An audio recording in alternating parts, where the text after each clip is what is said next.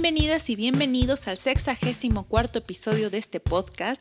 Yo soy Cereza Radioactiva y los saludo desde Ciudad de México, muy descansada, muy alivianada y con mucha eh, emoción de este nuevo año. Espero que le estén pasando muy bien, que hayan festejado Navidad, Año Nuevo y todas estas fechas importantes en familia o con sus seres queridos. Por mi parte yo hice exactamente eso, lo celebré, lo festejé con mi familia, mis amigos y pues vamos a comenzar este nuevo episodio que está totalmente dedicado a uno de mis músicos favoritos en la vida, es David Bowie, como pudieron ver en la portada de este episodio. Eh, más adelante les voy a contar de dónde saqué toda esta información y cómo estuve documentándome para esta pequeña semblanza de su vida, así que sin más preámbulos, vamos a comenzar con esta historia.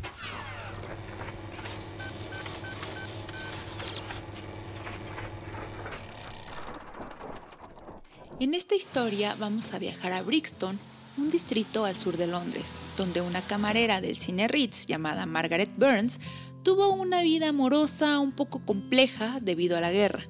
En 1937 se enamoró de un joven de una familia de peleteros franceses bien posicionada del cual quedó embarazada. Sin embargo, el chico tuvo que acudir al llamado del ejército y obviamente este no regresó de la guerra directo a casarse con ella, por lo que Maggie tuvo que ver sola por su primer hijo llamado Terry. En 1941, Peggy conoció a un hombre del cual se enamoró, pero ocurrió lo mismo quedó embarazada de una niña que llamaría Myra Ann y el padre desapareció también, así que Peggy puso a la niña en adopción. En 1947 conoció en su trabajo a un hombre llamado Haywood Stanton, del cual la enamoró su personalidad amable y sincera, así que dejaron que el amor fluyera y pronto quedó embarazada nuevamente. Dio a luz un 8 de enero a un varón que llamarían David Robert Jones. Del otro lado de la historia, Haywood, el padre de David, también fue a la guerra, pero al volver obtuvo una buena posición económica al ser puesto como director de una agencia de publicidad. Haywood estaba casado con una mujer llamada Hilda y posteriormente tuvo una hija fuera del matrimonio con una enfermera que conoció mientras recibía curaciones en la guerra. Finalmente Haywood conoció a Peggy mientras visitó el cine y se enamoraron. Al saber de su embarazo, Haywood decidió divorciarse de Hilda. La pareja tuvo buena economía y compartían una casa de tres pisos en una época muy difícil para toda Gran Bretaña que se enfrentaba a la escasez en las reservas de carbón y gas. Había racionamiento para comprar ropa, combustible y comida. Más adelante, el gobierno impondría también el racionamiento de electricidad que limitaría su uso solamente por cinco horas diarias. En la familia Jones había algunos secretos que marcarían de por vida a David, como el que las tres hermanas de su madre padecieran enfermedades mentales y la familia lo mencionara como que era la mala semilla en sus genes. David Robert, al que llamaremos ahora solo David, se le consideraba en el colegio como un niño superdotado quien en 1953 sus maestros señalaron que tenía talento también para el canto y para tocar la flauta. A sus nueve años, David volvió a impactar a sus profesores al verlo bailar. Comenzó a sentir interés por la música luego de escuchar la colección de vinilos de su padre y observar el poder que tenía esta en los que la escuchaban.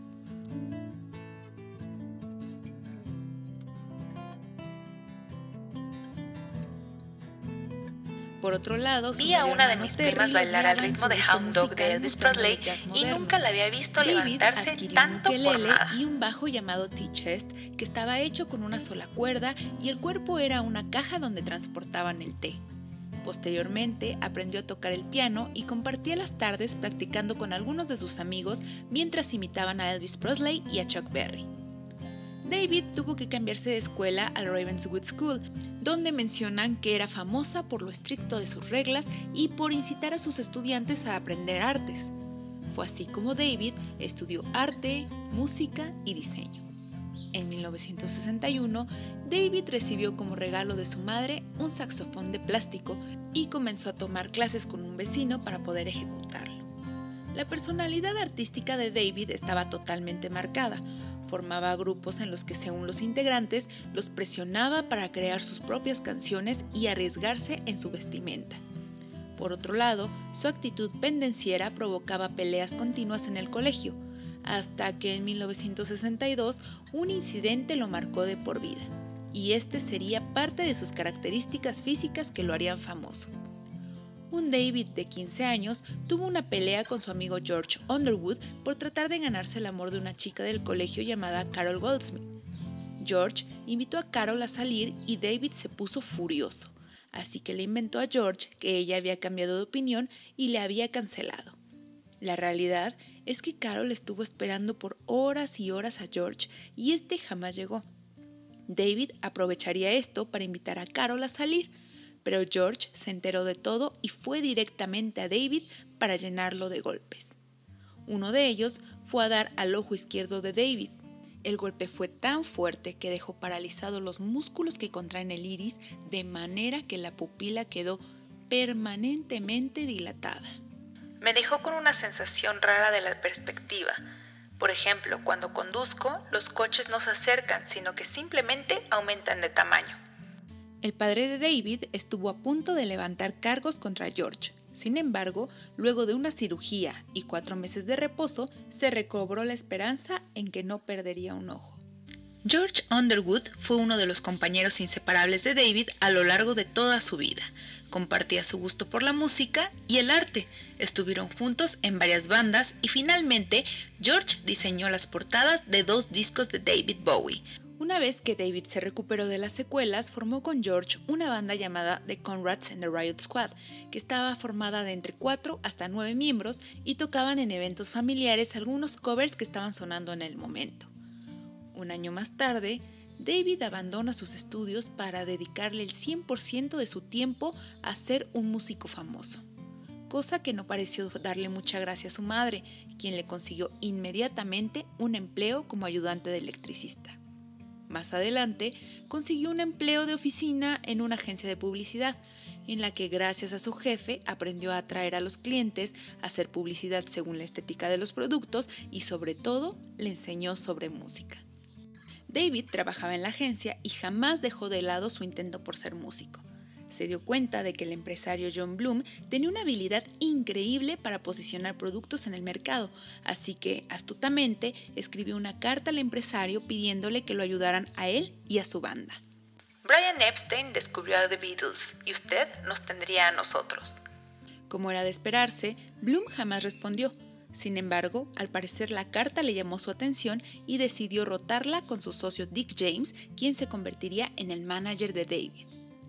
Después de varios singles sin éxito y tras darse cuenta de que The Monkees tenía ya un Robert Jones en su alineación, David decide darle un nuevo rumbo a su carrera, renunciando a sus proyectos musicales y adoptando el apellido Bowie inspirado por Jim Bowie, el creador de los cuchillos. En 1967 lanza su primer single en solitario llamado The Logging Numb, que no tuvo éxito y seis meses más tarde lanzó su disco homónimo del que se desprenden canciones interesantes como Rubber Band, When I Live My Dream y Sell Me a Coat. En este disco, Bowie tiene un sonido folk e incluye instrumentos como la tuba, el sitar y la guitarra acústica. A pesar de no tener conexión entre sus canciones, se puede escuchar pequeños sonidos que a lo largo de su discografía logra desarrollar. Al final de este disco aparece Please Mr. Gravedigger, en el que David mezcla su voz con un Bowie macabro que agrega efectos de sonido a manera de relato que en cierta manera fue algo innovador. El álbum no tuvo gran éxito y David decidió tomar clases de arte dramático al lado de Lindsay Kemp, quien sería pieza clave para sus próximos trabajos al enseñarle a cómo crear personajes para sus puestas en escena. En este año va con su hermano Terry a un concierto de Cream y la música alta desencadenó un episodio esquizofrénico de su hermano, y fue allí cuando David se dio cuenta de que no todo estaba bien con Terry. En 1969 graba su segundo álbum titulado Space Oddity, en el que continúa con su línea de lo folk e incursiona en el rock progresivo. De este disco se desprende uno de sus mayores éxitos en su carrera, Space Oddity, canción inspirada en la película 2001 A Space Odyssey.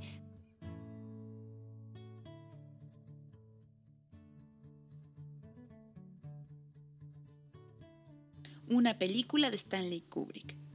La canción cuenta la historia de Major Tom, personaje que lo acompañará hasta el final de su carrera. Major Tom es un astronauta que viaja al espacio y en cierto momento pierde contacto con la Tierra y manda un mensaje a su esposa. Este personaje aparece en otras canciones como Ashes to Ashes, Hello Spaceboy y físicamente podemos ver su traje espacial en el video de Blackstar. Este disco fue publicado cinco días antes del lanzamiento del Apolo 11, lo cual provocó una gran euforia en los escuchas, haciendo que esta canción entrara al top 5 del Reino Unido. En abril, en ese mismo año, David conoce a Angela Barnett, una modelo y actriz nacida en Chipre y nacionalizada estadounidense gracias a sus portadas en revistas de moda. Un año más tarde contraen matrimonio. En 1970, David grabó su tercer álbum llamado The Man Who Sold the World. El disco tuvo varias portadas. La original mostraba a modo de caricatura un vaquero que posaba frente a un asilo mental que visitaba a un amigo. Y aquí nuevamente toca el tema de la salud mental.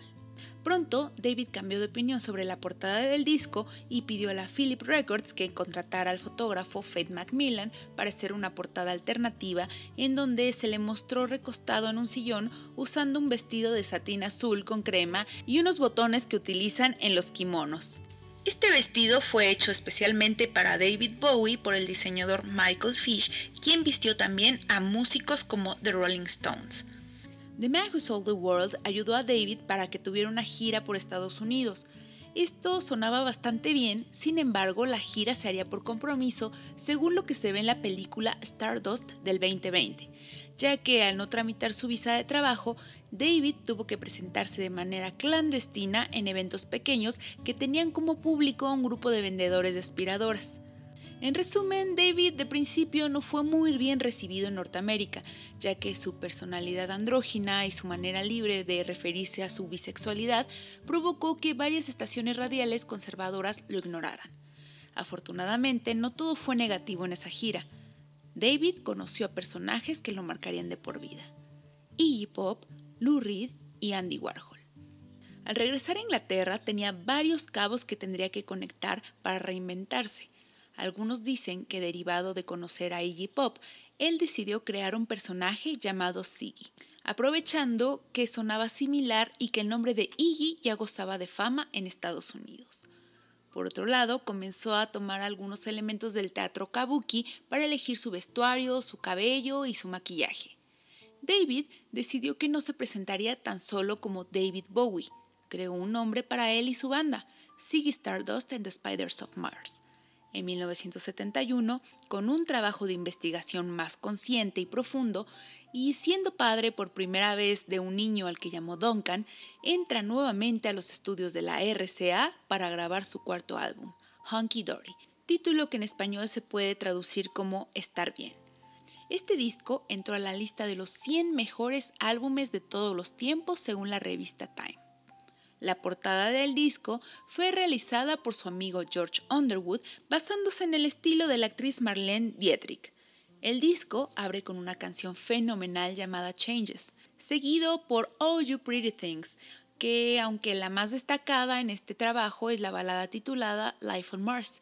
La BBC describe la letra de esta canción como una serie de imágenes surrealistas como una pintura de Salvador Dalí. Si usted quiere escuchar una excelente versión en español de Life on Mars de una gran banda, pueden buscar en cualquier plataforma musical la versión de Kandinsky dirá. El video de esta canción fue grabado en 1973, en donde David se deja ver con un icónico traje azul turquesa diseñado por el inglés Freddie Burretti. A juego trae una camisa de rayas y unos zapatos bicolor. Gracias a su apariencia, David logró cautivar al público y tuvo una gira exitosa por Reino Unido. En 1972 había lanzado The Rise and Fall of Ziggy Stardust and the Spiders of Mars, su quinto disco que iba de la mano del Honky Dory. Con este trabajo, David se consagra como un representante del glam rock. El álbum, como lo dice el nombre, contaba la historia de Ziggy Stardust, un alienígena andrógino y bisexual que se había convertido en una estrella de rock, un gran tema para esa época. Ziggy Stardust sería el primer alter ego de David. El disco inicia con Five Years, en donde relata que la Tierra se destruirá en cinco años debido a que los recursos naturales se han agotado. Una de las canciones más escuchadas de este disco y quizá mi favorita de él es Moon Age Dream, en donde Siggy invade el espacio para tratar de salvar al mundo. Otras canciones más famosas de este disco son Starman, Lady Stardust, que es donde Siggy comienza a vestirse de mujer, y también está la canción Siggy Stardust, donde comienza la decadencia del personaje. Y también tenemos a Suffragette City, donde Siggy no tiene mayor interés más que el sexo y las drogas. La portada del disco muestra a David en el número 23 de la calle londinense llamada Hedon. El fotógrafo Brian Ward tomó casi una veintena de fotos en blanco y negro para después colorearlas a mano. Continuando con su éxito, David grabó Aladdin Sane en 1973. Y como les mencioné al principio del episodio, David y su familia creían que la locura estaba latente en cada uno de sus integrantes, y fue algo que representó de una u otra manera durante toda su carrera. Aladdin Sane es un juego de palabras que dicen a Lad Insane, que se traduce como un muchacho loco. David diseñó el maquillaje de Aladdin con un rayo a la mitad de la cara que representaba la dualidad mental. De un lado, la esquizofrenia y del otro la sanidad que en cierta manera David hizo como homenaje a su hermano Terry quien sufría de esquizofrenia. La canción que lleva el mismo nombre fue inspirada por el libro Vile Bodies que David leía mientras regresaba de su gira por Estados Unidos. En ese mismo año lanzó el disco Pinups, séptimo trabajo de estudio en donde grabó por última vez con su banda The Spiders of Mars. El disco era una recopilación de temas que Bowie sintió que influyeron su carrera y las coverió. Dentro de este trabajo aparecen covers a bandas como The Pretty Things, The Yardbirds, Pink Floyd y The Who. Un año más tarde, David se mudó a Estados Unidos y lanzó un nuevo álbum, El Diamond Dogs, que según los críticos David logró mezclar perfectamente su inspiración con la novela llamada 1984 de George Orwell y la visión que tenía Bowie de un mundo postapocalíptico. Este disco tuvo tres grandes singles, Rebel Rebel, Diamond Dogs y 1984. La portada fue un tanto controversial ya que mostraba a un David mitad hombre y mitad perro con sus genitales expuestos. Para 1975, David, de 28 años, lanzó su noveno disco llamado Young Americans, en donde el sonido de este se denominó como Plastic Soul, una mezcla de soul y RB. David impresionó a los críticos con un sonido proveniente de Filadelfia, sin embargo no fue tan bien recibido por el público. La canción más destacada de este es Fame, canción coescrita con John Lennon y el guitarrista Carlos Salomar. El título de esta canción se le debe a John Lennon, que al parecer en una plática con David comenzó a gritar fame, fame, fame por todos lados hasta que David entendió que era el nombre correcto de la obra. Al sonido de este disco se le catalogó también como White Soul, soul escrito por gente aria. Para 1976, David crea su último personaje llamado The Thing White Duke, con el que presenta su décimo disco llamado Station to Station, con el que David incursiona en el funk y retoma el soul. Sin embargo, experimenta con el uso de sintetizadores que estaban siendo una novedad por bandas como Kraftwerk. El delgado duque blanco tenía como parte de su vestimenta pantalones y chalecos negros y una camisa particularmente blanca. Algunos describieron este personaje como un aristócrata loco, un zombi amoral y un superman ario sin sentimientos. En esta época, David se convirtió en un asiduo usuario de cocaína que lentamente esta iba deteriorando su salud mental, así que decidió mudarse a París. Posteriormente, se instaló en un chalet en las montañas al norte de Suiza, lugar donde su consumo de cocaína aumentó. Gracias a esto es que ahora tenemos varias pinturas de las que hoy se venden en varios miles de euros. Finalmente, con una escasez económica, decidió rehabilitarse y para esto necesitaba un cómplice, Iggy Pop. Así que juntos se mudaron a Berlín como intento por alejarse de las drogas, ya que este era un lugar relativamente barato para vivir. De esta mudanza se desarrolló la discografía conocida como la Trilogía de Berlín. De estos se derivó Low, Heroes y Lutcher, álbumes donde trabajó con Brian Eno, en donde plasmó influencias de la escena musical alemana del momento. Además de grabar la trilogía, David ayudó a su amigo Iggy para producir y coescribir The Idiot y Lost for Life, con el que salieron de gira por Reino Unido, Europa y Estados Unidos. En 1980 grabó su décimo cuarto disco, Scary Monster and the Super Creeps, del que tenemos Ashes to Ashes, donde el Major Tom regresa. Un año más tarde tenemos esa gloriosa colaboración entre David Bowie y Queen a la que titularon Under Pressure. Más adelante, David recibió una llamada en donde le informaron que su hermano Terry, quien estaba en una clínica mental, había intentado suicidarse arrojándose desde una de las ventanas del hospital, dejándolo lastimado de una pierna y un brazo. Afortunadamente, su hermano continuaba con vida. Para 1983 grabó Let's Dance, del que nos encanta escuchar Modern Love, China Girl y obviamente nos ponemos los zapatos rojos para poder bailar. Este fue el primer disco en el que David no tocaría algún instrumento. La creación musical continuó y en 1984 lanzó su disco Tonight, donde tuvo una colaboración con Tina Turner y otra con Iggy Pop. Un año más tarde, tuvo una gran colaboración con Mick Jagger cantando Dancing in the Street en el Live Aid. En 1985, David recibió la noticia de que su medio hermano Terry se había suicidado. Había sido arrollado en una estación del tren tras escaparse del hospital. David culpó al tratamiento psiquiátrico que le habían dado en la clínica. En 1987 lanzó Never Let Me Down, grabado en su mayoría en Suecia, disco que coescribió al lado de Carlos Salomar e Iggy Pop. En ese mismo año, David decide formar una nueva banda a la que llama Teen Machine. Lanzaron un disco con el mismo nombre, pero no tuvieron nada de éxito. En 1990, David se divorcia de Angela y conoce a la modelo somalí llamada Ayman, con la que contrajo matrimonio en Suiza dos años después. Cuando la conocí solo estaba pensando en el nombre de nuestros futuros hijos. Esa misma noche en que nos conocimos fue absolutamente inmediato. En la década de los noventas, David se reinventa y coquetea todavía más con la música electrónica. Para 1993 lanza dos discos, Black Tide White Nose y The Buddha of Suburbia, en donde colabora con Lenny Kravitz. Para 1995 crea Outside, donde retoma el trabajo con Brian Eno luego de la trilogía berlinesa. En 1997 entra al Salón de la Fama del Rock y lanza Earthling, donde la portada del disco fue desarrollada por un dios llamado Alexander McQueen, un gran, gran diseñador de modas que se suicidó hace algunos años y que optó por inspirarse en una bandera de Reino Unido formando un par de triángulos opuestos para vestir al cantante. En 1999, David grabó Hours, primer disco que pudo descargarse desde internet y dos semanas después pudo obtenerse en físico. Hablando ya de primeras veces, este álbum fue el primero en no entrar al top 40 de la Billboard 200.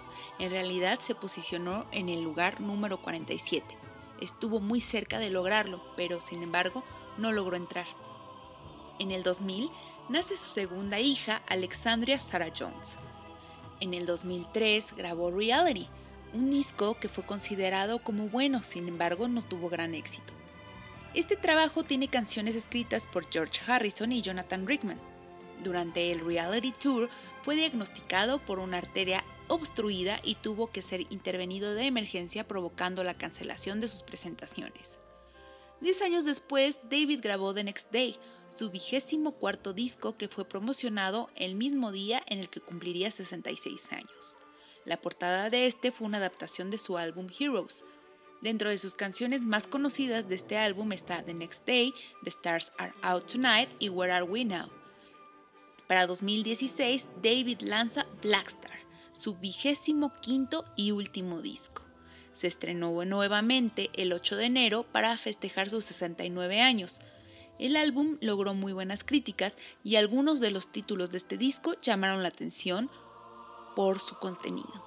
El ejemplo es Lazarus y Blackstar. Ambas canciones hablan sobre una despedida a modo de testamento. el video de Blackstar, podemos ver una despedida al Major Tom que es encontrado por una mujer que al destapar su casco sale el cráneo del personaje que conocimos en los años 70. Por otro lado, aparece un David Bowie vendado de los ojos y a un trío de chicos bailando de manera convulsiva. Todo esto en un ambiente espacial. Mientras que en Lazarus vemos a un David postrado en una cama sin miedo a nada, mencionando en la letra que ya cumplió su objetivo aquí y que ya todos conocemos de su presencia. David falleció el 10 de enero del 2016, dos días después del estreno de Blackstar, debido a un cáncer de hígado detectado un año y medio antes. David apareció en al menos 27 películas, grabó 25 discos, produjo al menos 10. Criticado muchas veces por robar elementos y personalidades de diversos ámbitos, siempre tuvo la habilidad de ingeniarse su reinvención. Y es así como en Rock on Roll celebramos los 75 años del nacimiento de este genio musical incomprendido en su momento que viajó desde el espacio para empaparnos de su arte, su carisma y su conocimiento por más de medio siglo. En este podcast estamos muy felices de haber conocido una parte de su vida y haber presenciado otra eh, en la misma sintonía de este genio musical que nunca me voy a cansar de decir que es un genio. Eh, les comentaba que fue muy criticado por robar cosas y él sabe, él lo sabía y mencionaba que es muy inteligente robar del mejor. Y en una frase lo plasmó, la frase dice, el único arte que estudio es aquel que puedo robar y creo que hizo muy bien, nunca nada es inventado de la nada, todo es referencia, así que pienso yo que hizo muy bien tomar varios elementos de diversos em, artistas para reunirlos en un solo cometido y crear personajes, escenas, historias y música bastante analizada. Eh, es un músico completo, un artista completo, Pueden buscar parte de sus obras pictóricas en internet, al menos hay 25 muy buenas que son las que más se muestran en las páginas de internet. Él tenía una técnica mixta. Eh, tomaba referencia de varios eh, pintores, entre ellos Egon Schiele, uno de mis favoritos, y creo que también el momento en que estuvo pintando representa bastante su obra les comentaba que tiene 25 películas al menos. Eh, yo he visto algunas, la verdad saben que no soy tan fanática del cine, pero me parecen muy buenas, eh, que son muy pegadas al personaje de David Bowie. No creo que le hayan dado el personaje a él para que representara algo que no fuera, sino pienso que iba muy de la mano con su personalidad. Y pues eso fue mi resumen sobre la vida de David Bowie. Es muy extenso, podríamos tardar muchísimo hablando de su estética, sobre su vida personal, sobre su música, sus películas, eh, todo su enigma. Y es muy extraño, pero a veces me gusta eh, que haya personajes musicales tan longevos porque podemos ver toda su evolución. Sin embargo, al tratar de encapsular todo en un episodio es bastante largo y hay muchos puntos de vista, lo cual se me dificulta bastante, pero disfruté mucho esta biografía. Quiero contarles que estoy leyendo eh, el libro sobre la biografía definitiva de David Bowie, así se llama, fue escrito por Paul Trinka. Es un libro de 2011, tiene unas 540 páginas y eh, está muy completo. Me gustó mucho porque muestra la vida em, en el mundo que David Bowie creció, también entrevista a bastantes compañeros de escuela, a amigos músicos, tiene referencias eh, a shows que estuvo David Bowie, hay un montón de fotografías en el libro y es una manera de acercarse más al personaje, al humano David y pueden comprar el libro en Amazon, eh, si quieren el físico, está como en unos 650 pesos, unos 25, 26 dólares. O si quieren descargarlo a su Kindle, que fue lo que hice yo, cuesta unos 91 eh, pesos Y este, pues está allí, búsquenlo como Starman, David Bowie, eh, la biografía definitiva, está la versión en español. También vi la película Stardust del 2020, que está eh, bien, está pasajera, no, no es una obra de arte, fue... Eh, gracias a su ex esposa Angela Barnett que eh, hicieron esta película. También vi varios documentales en diversas plataformas em, y pueden buscarlo. La verdad es que todo es bienvenido y todo va nutriendo el chisme sobre este personaje, así que búsquenlo, siempre estén al día con toda la información. Por ahí también salió hace unos días un comercial de su esposa Ayman, que acaba de lanzar una fragancia inspirada en la casa que habitó con David Bowie en Nueva York. Y si pueden, búsquenla, está en YouTube, es para la revista Vogue y detalla cómo fue la inspiración que tuvo al crear esta esencia y pues nada, muchas gracias por escuchar este episodio. Eh, feliz año, feliz 2022. Deseo que tengan mucha salud, felicidad, amor, sobre todo trabajo. Cuídense mucho. Eh, nos estaremos escuchando próximamente. Compartan este episodio con la gente que quieran, con la gente que sea fanática de Bowie y les sugiero que se peguen mucho a su discografía. Yo hace unos días preguntaba en Twitter cuánto se tardaba uno en escuchar toda la discografía de David Bowie y pues ahí me puse a hacer algunas cuentas y son cerca de 27 horas sin tomar eh, algunas recopilaciones. Escúchenlo, dense su tiempo, eh, vayan escuchando cronológicamente eh, su obra para que vayan entendiendo su evolución y pues como verán hice una pequeña eh, obra o una pequeña ilustración para este episodio que fue con mucho cariño hacia David Bowie. Espero que les haya gustado. Cuídense mucho, espero que hayan pasado una Navidad muy buena con su familia, que tengan mucha salud, sobre todo mucho trabajo, cuídense mucho, eh, escuchen mucha música, gracias por acompañarme un año más, eh, gracias a todos los que con proyectos alternos eh, hacen una variedad auditiva, me refiero a ese es mi perro queriéndolo saludar y desearles feliz Navidad. Me refiero a futuros desiertos, una ciudad sin héroes, la biozona, obviamente en caso de que el mundo se desintegre. Y pues nos estaremos escuchando próximamente. Eh, ya saben, compartirlo en redes sociales este podcast, hacerme llegar las historias o las bandas de las que quieran escuchar. Estaremos próximamente retomando las recomendaciones musicales, el Girls to the Front.